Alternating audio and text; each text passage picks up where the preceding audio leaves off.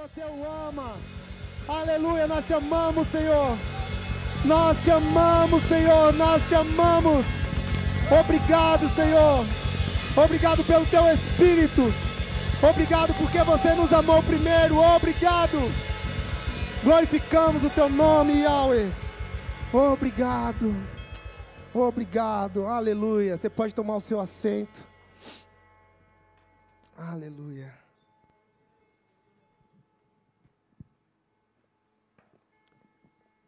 Para a gente sempre é motivo de, de muito gozo, de muita alegria, quando estamos diante dele como congregação e o Espírito dele se faz presente e a gente não precisa fazer muita coisa, né? O Espírito dele já começa a nos ministrar. E eu acredito que você tem sido já ministrado essa noite, você que está em casa, você que está aqui. E, e para a gente é mais importante quando o Espírito começa a nos ministrar do que quando apenas falamos coisas ou quando apenas expomos coisas. E talvez seja isso que Yeshua tentou ou ensinou para um homem chamado Nicodemos em João capítulo 3. Podemos ler? João capítulo 3 para mim é uma Evangelho de João capítulo 3 para mim é uma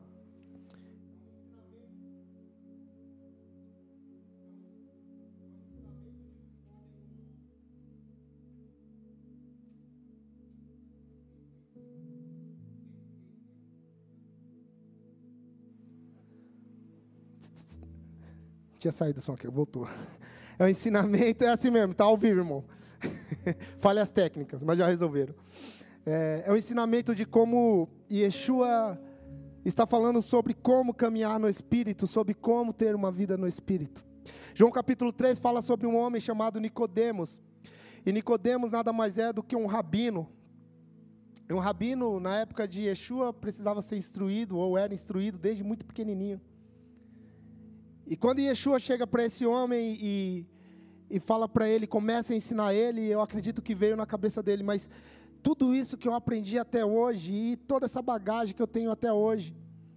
E talvez aquele ensino de Yeshua para Nicodemos é, se tudo aquilo que você aprendeu até hoje foi muito bom, mas existe algo além do que você é, pode aprender com as sagradas letras, que é a vida do Espírito, que é a vida no Espírito. Vamos ler?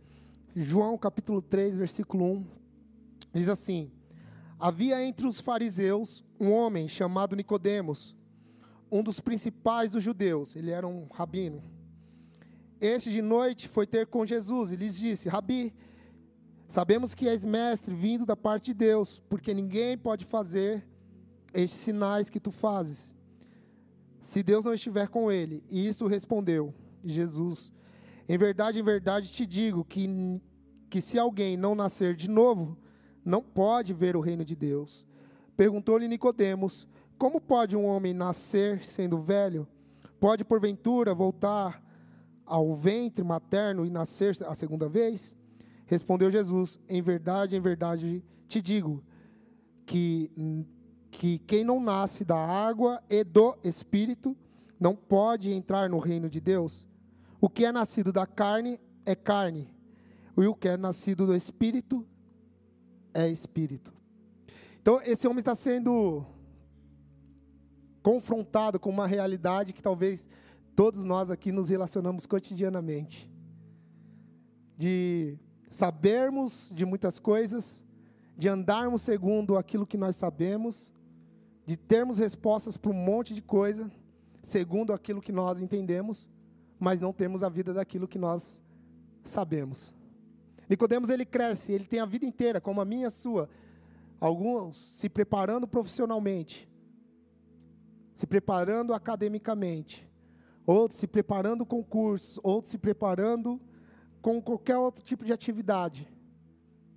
E às vezes nós somos confrontados pelo Espírito, dizendo: tudo aquilo que nós fizemos até aqui foi muito bom, mas sem a vida do Espírito, é como se fosse nada. É isso que Yeshua está falando para Nicodemos. Nicodemos, tudo aquilo que você construiu até hoje, tudo aquilo que você adquiriu até hoje é muito bom, mas aquilo que apenas nasceu na carne continuará é, sendo da carne. Aquilo que nasceu apenas da vontade do homem continuará sendo da vontade do homem, mas aquilo que nasce do Espírito é Espírito. E o que as Escrituras, o que Yeshua está tentando ensinar para Nicodemos é: você pode ter muito conhecimento, você pode fazer, eu e você podemos fazer muitas coisas, mas se nós não nascermos do Espírito, essas coisas vão se tornar obras mortas, porque não vão evidenciar nada, não vão ter vida em si mesmo. O que o Espírito faz conosco? O Espírito de Deus tem a função de nos orientar, nos convencer e nos orientar. O problema é que às vezes é, é, a gente passa tanto tempo investindo em coisas dessa vida, dessa terra, na nossa profissão, na nossa carreira, nos nossos desejos, no nosso querer, que nós não, nós não costumamos perguntar para o Espírito de Deus se aquilo que estamos fazendo era aquilo que deveríamos fazer. Se aquilo que estamos fazendo está dentro do plano de Deus para a minha vida, para o meu trabalho, para o meu relacionamento, para os meus irmãos de fé, para aqueles que congregam comigo, o que, que eu tenho que desenvolver junto. Então, se a gente pode falar algo nesse tempo, e que já temos falado é: se for para buscar alguma coisa, busque a orientação do Espírito de Deus.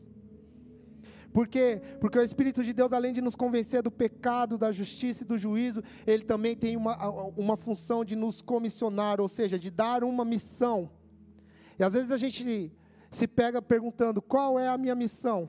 Ou eu não sei qual é a minha missão. E se nós não sabemos qual é a nossa missão, então estamos, não estamos nos relacionando com o que deveríamos nos relacionar.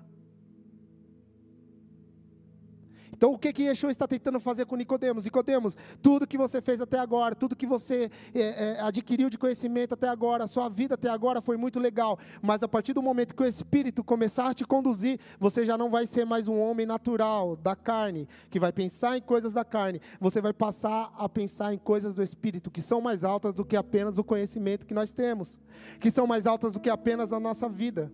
Costumamos dizer aqui que todas as conexões, tudo que nós temos, todas as conexões, as conexões no emprego, na faculdade, na universidade, na escola, não são apenas para que a gente possa usufruir de uma coisa, de uma vida boa. Está relacionado à missão de Deus, aquilo que ele tem nos comissionado. E como eu cumpro a missão de Deus? Através do Espírito de Deus. É Ele quem nos comissiona, é Ele quem nos habilita. É Ele quem diz que quando estamos indo por um caminho errado, é Ele quem fala: o, o, famoso sinal que nosso pastor costuma nos ensinar aqui. Quando estamos indo por um caminho errado, o que, que acontece? Quem lembra? Hã? Como é que é o barulho, Verônica? Diz que acende uma sirene, não é isso que ele fala? Pé, pé, pé, pé. É o Espírito de Deus. É o Espírito de Deus que é responsável com que nós é, já deixemos de andar por um caminho tortuoso para andar em um caminho de retidão com o Senhor. O problema é que, além de investir tanto tempo na terra, tanto tempo com coisas dessa terra, nós nos apegamos emocionalmente com ela, sim ou não? A gente é apegado com um monte de coisa. Por exemplo, a gente é apegado com aquilo que a gente aprendeu até hoje. Tanto é que quando alguém nos confronta que aquele ensino é errado, você fica mal. Fica ou não fica? Ah, mas até era certo, mas até ontem era certo. A gente chegou aqui, a gente acreditava que ia para o céu. Aí o pastor falou: não tem mais céu, acabou o céu. Aí o que a gente faz? Ah, não é possível, não tem mais céu, como assim? É um apego emocional com aquilo que a gente conheceu. E geralmente, quando isso acontece, o que, que isso gera? Uma ofensa. Você fala: não é possível que isso está errado. Será que. Não, não, não, é não esse, esse povo aí está falando algo que esses caras são meio malucos. Não, não pode ser desse jeito. É ou não é? Não gera isso no nosso coração? E até o Espírito Santo nos convencer. Por que, que gera uma ofensa? Porque nós queremos fazer as coisas do jeito que nós aprendemos e não do jeito que estamos sendo instruídos a fazer. Isso acontece com o Espírito também. Porque às vezes o Espírito vem para nos alertar, nos posicionar, nos comissionar, falar aquilo que nós ainda não estamos bem. E sabe o que nós fazemos? Não, não deve ser tão assim desse jeito. Nos ofendemos com, a, com o próprio Espírito de Deus. Pode acontecer isso? Pode. Escute, estava conversando hoje à tarde e uma das coisas que eu tenho percebido é que no evangelho inteiro não existe, você não vai ver, você não vai ver tanta ênfase de Deus falando por intermédio de seus profetas e até através de Yeshua, dizendo assim, ó, Felipe, não ofenda o Fernando. Mas você vai ouvir, vai ouvir assim, ó, você não pode se sentir ofendido com aquele que te ofendeu. Por quê? Porque geralmente quem está no plano, quem está no plano de Deus, quem está caminhando, segundo aquilo que Deus quer que, a, que ele faça, dentro do plano de Deus, fazendo as coisas que, que Deus precisa que seja feita, ele precisa que essa pessoa esteja com o coração limpo. Então ele fala, presta atenção, as coisas do mundo, elas sempre vão, elas sempre vão tentar nos atingir. Agora o papel de não se ofender é meu.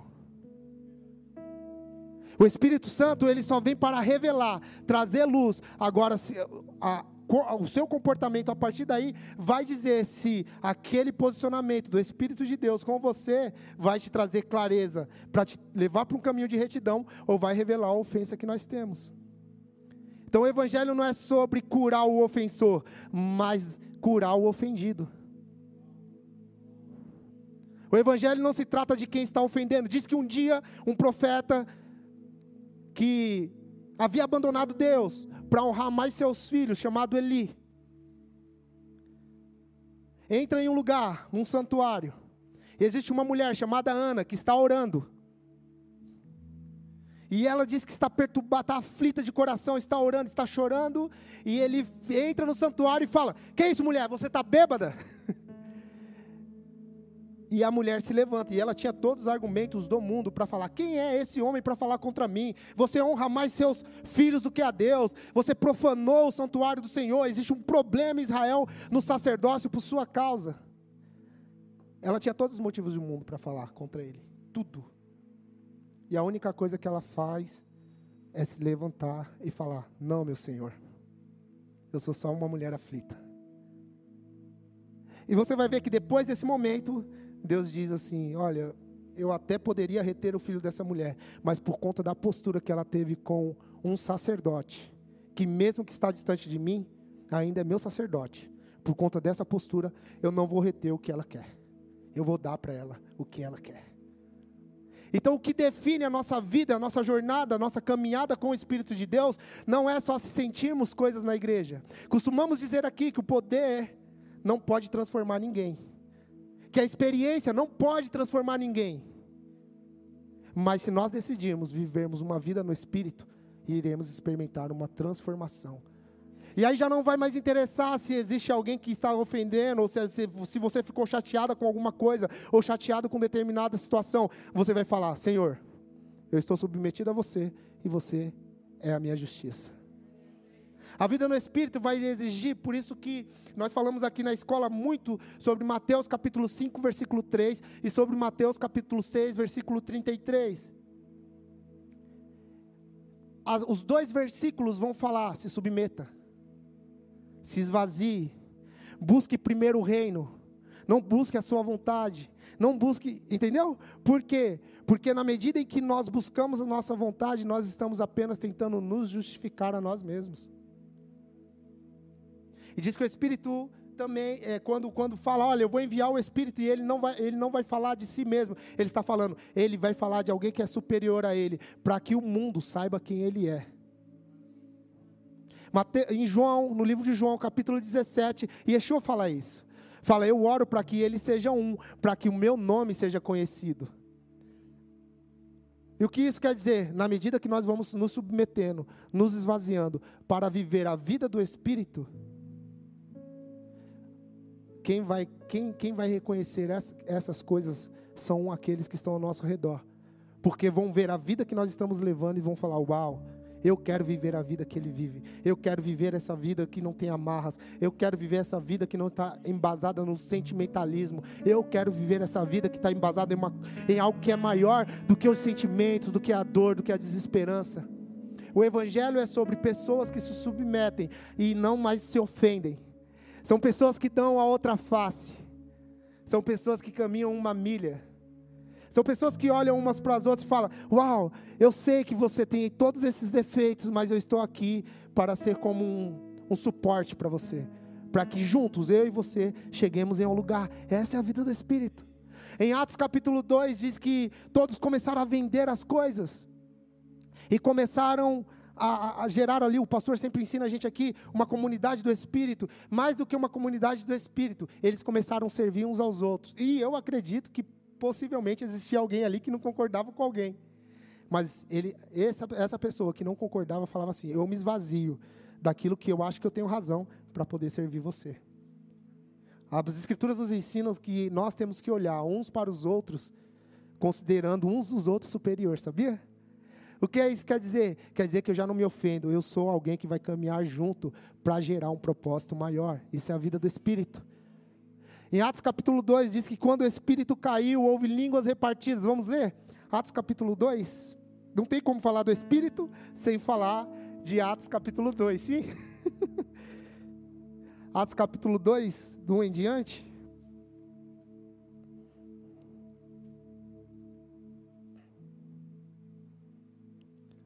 Olha lá.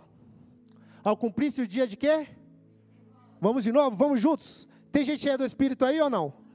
Então tá bom, vamos ler juntos. Ao cumprir-se o dia de. Estavam todos reunidos no mesmo lugar. De repente veio do céu um ruído, como que de um vento impetuoso, e encheu toda a casa onde estavam e lhes apareceram umas línguas como de fogo, que se distribuíam, e sobre cada um deles pousou uma. Loucura, né? E todos ficaram o quê? E começaram a falar conforme o Espírito lhes concedia que falassem. Habitavam então em Jerusalém judeus, homens to de todas as nações que há debaixo do céu. Ouvindo-se, pois, aquele ruído, ajuntou-se a multidão e estava confusa, porque cada um os ouvia falar na sua própria língua.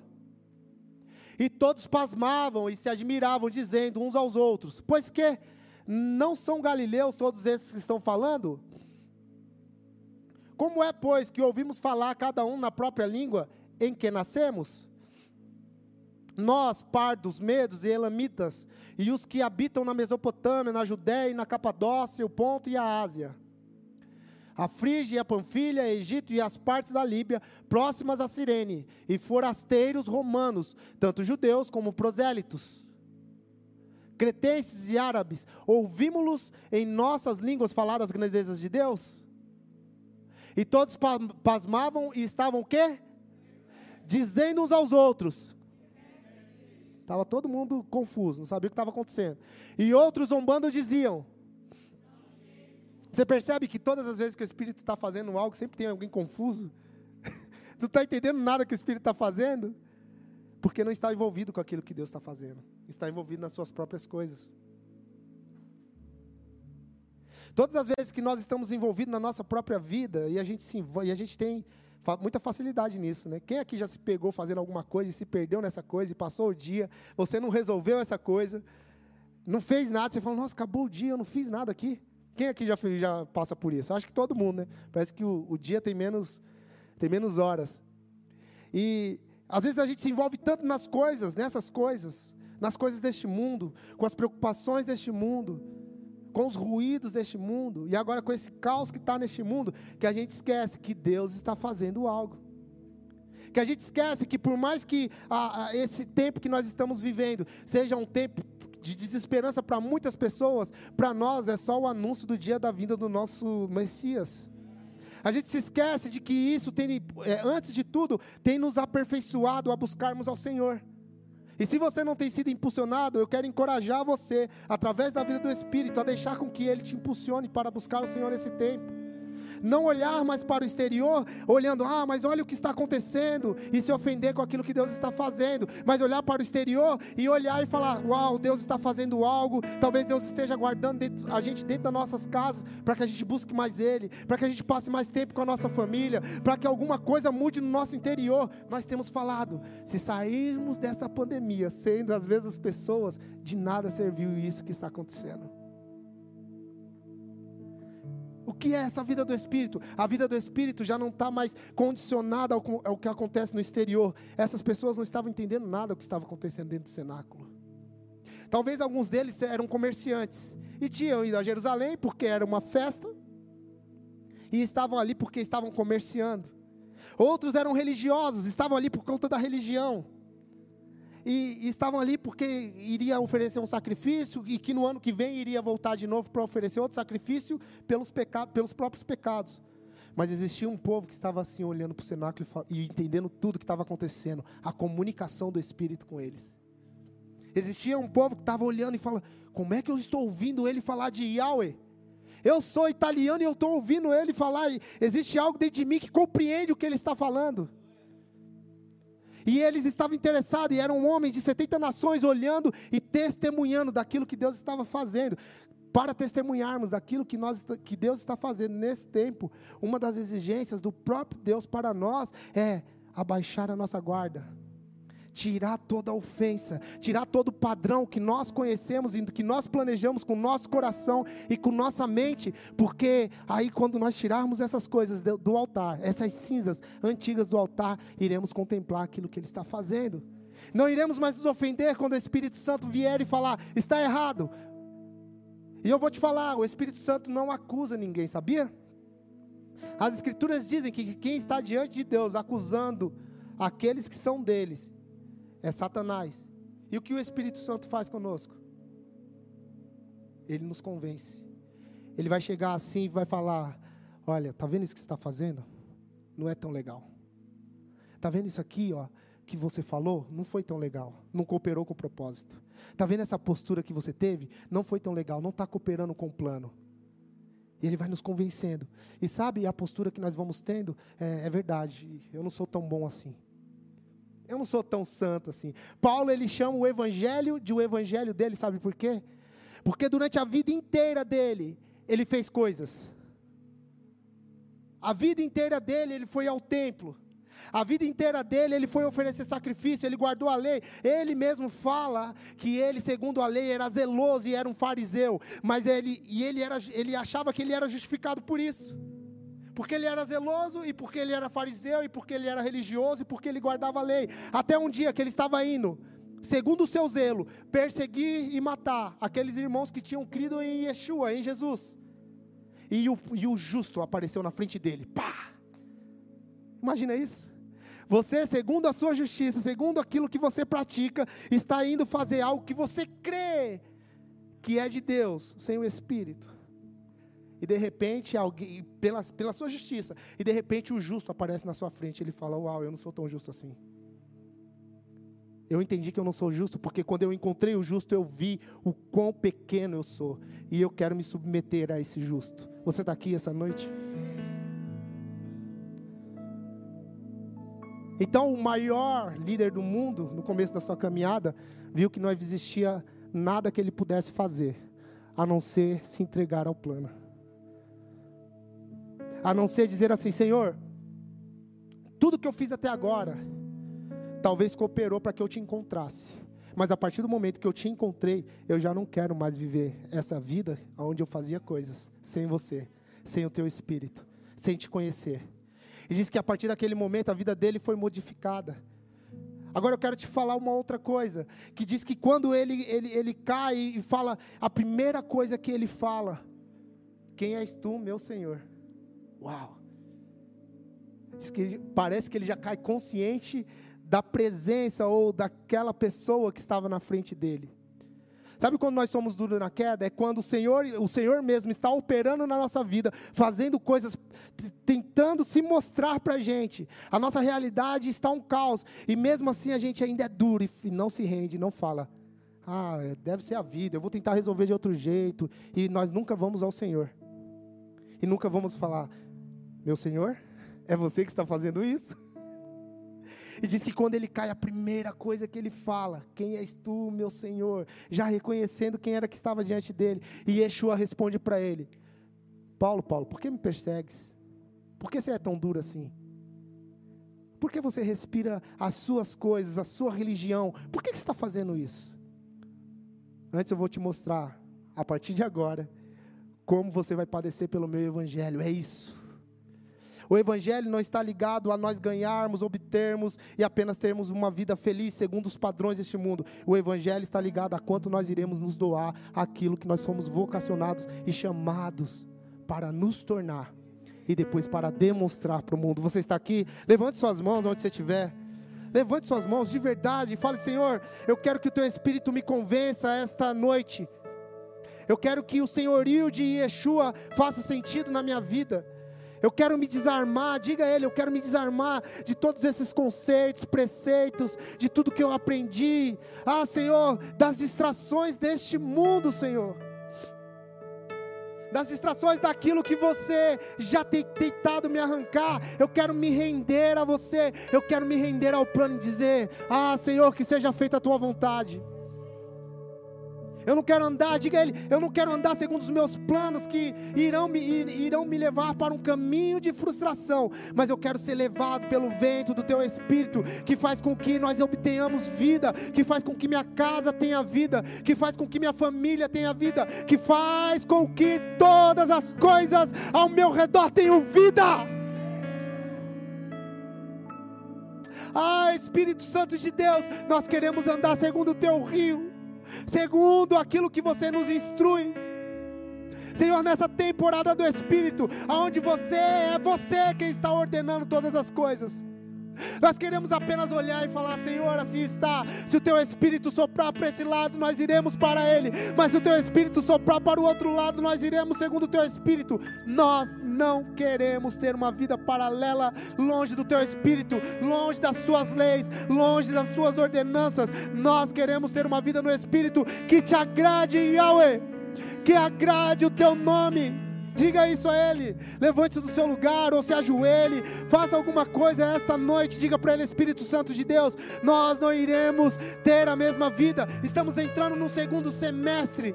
São mais seis meses para acabar o ano, esse ano aqui da nossa, da nossa cultura ocidental. Mas nós não queremos acabar esse ano ah, sendo a mesma pessoa tendo as mesmas atitudes, se ofendendo com as mesmas coisas, praticando as mesmas coisas. Nós queremos nos tornar para você, Senhor.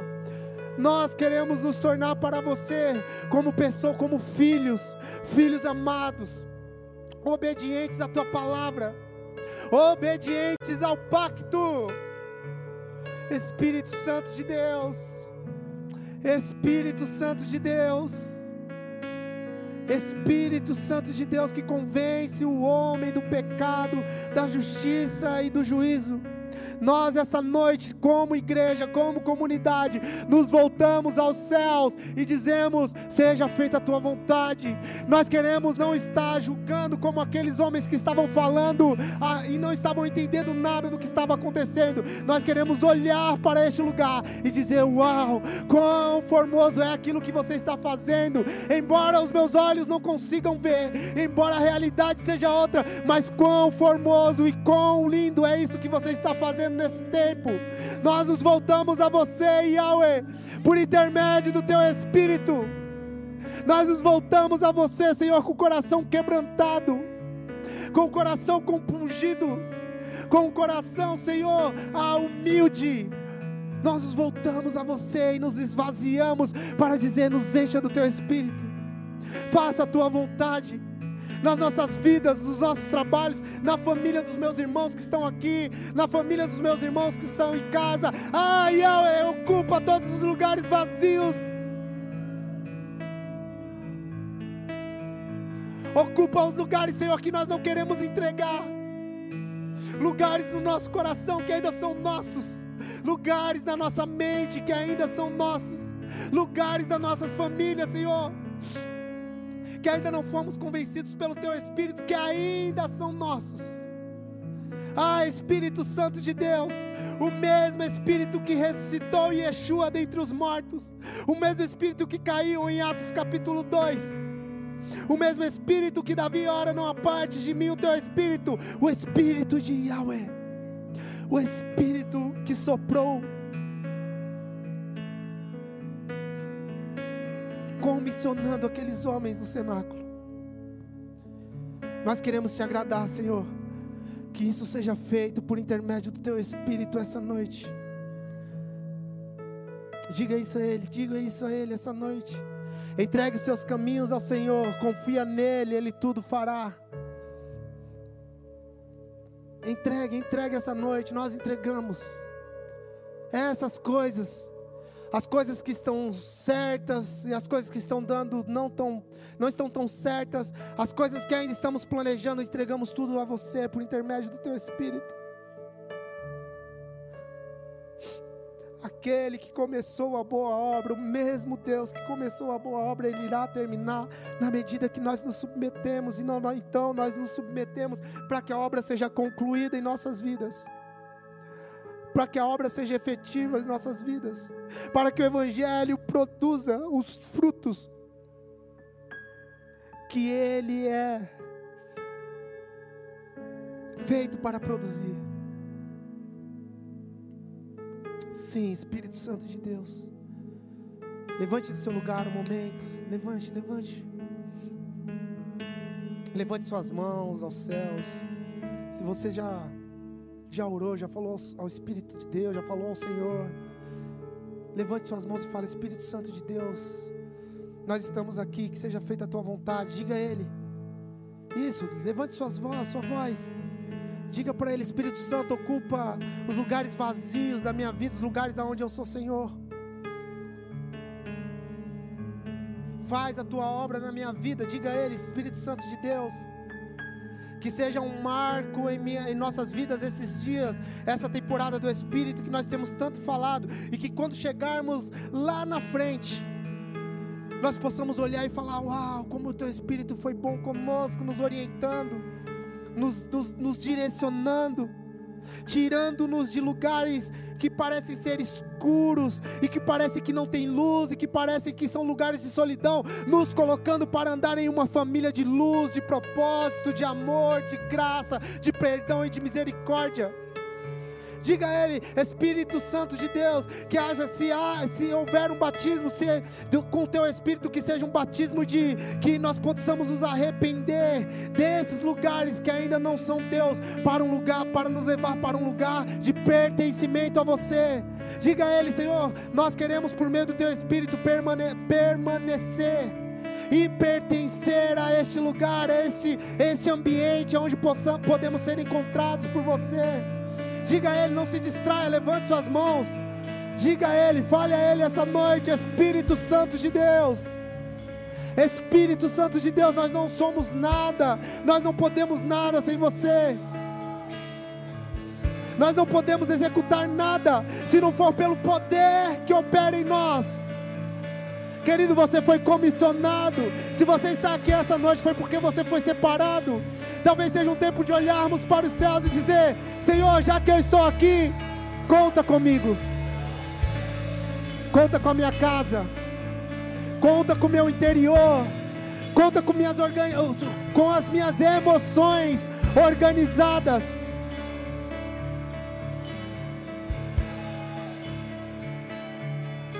Isso, isso, isso. Levante sua voz. Deixe com que Ele te ministre essa noite.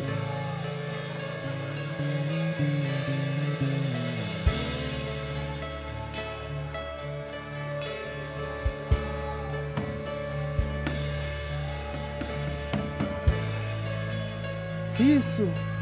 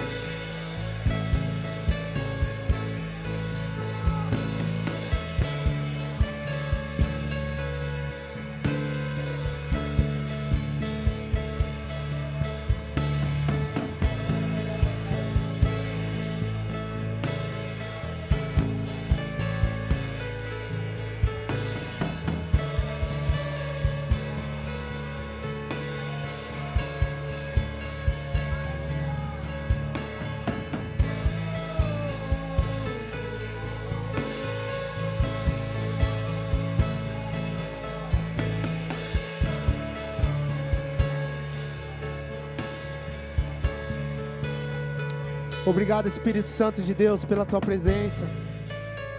Obrigado porque podemos nos arrepender, porque um dia Yeshua cumpriu uma missão, dando a sua própria vida. E disse um dia para aqueles homens: Ficai naquele lugar até que do alto vocês possam ser revestidos de poder. Senhor, nós, nós queremos permanecer no lugar que você disse. E o lugar mais seguro para estar nesse tempo é na tua presença, ouvindo o teu espírito, sendo participantes e pertencentes da tua obra, daquilo que você está desenvolvendo por meio da tua igreja, nos submetendo e nos esvaziando de nós mesmos. Nós fazemos esse compromisso com você. Nós fazemos esse compromisso com você, Senhor, através do teu espírito.